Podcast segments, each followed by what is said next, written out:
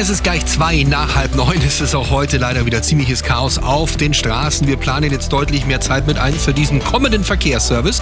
Zum einen natürlich blitzeisörtlich, spiegelglatte Fahrbahnen, unbedingt langsam und vorsichtig fahren. Und dann kommen wir gleich auf die A8 Salzburg in Richtung München im Kreuz Süd.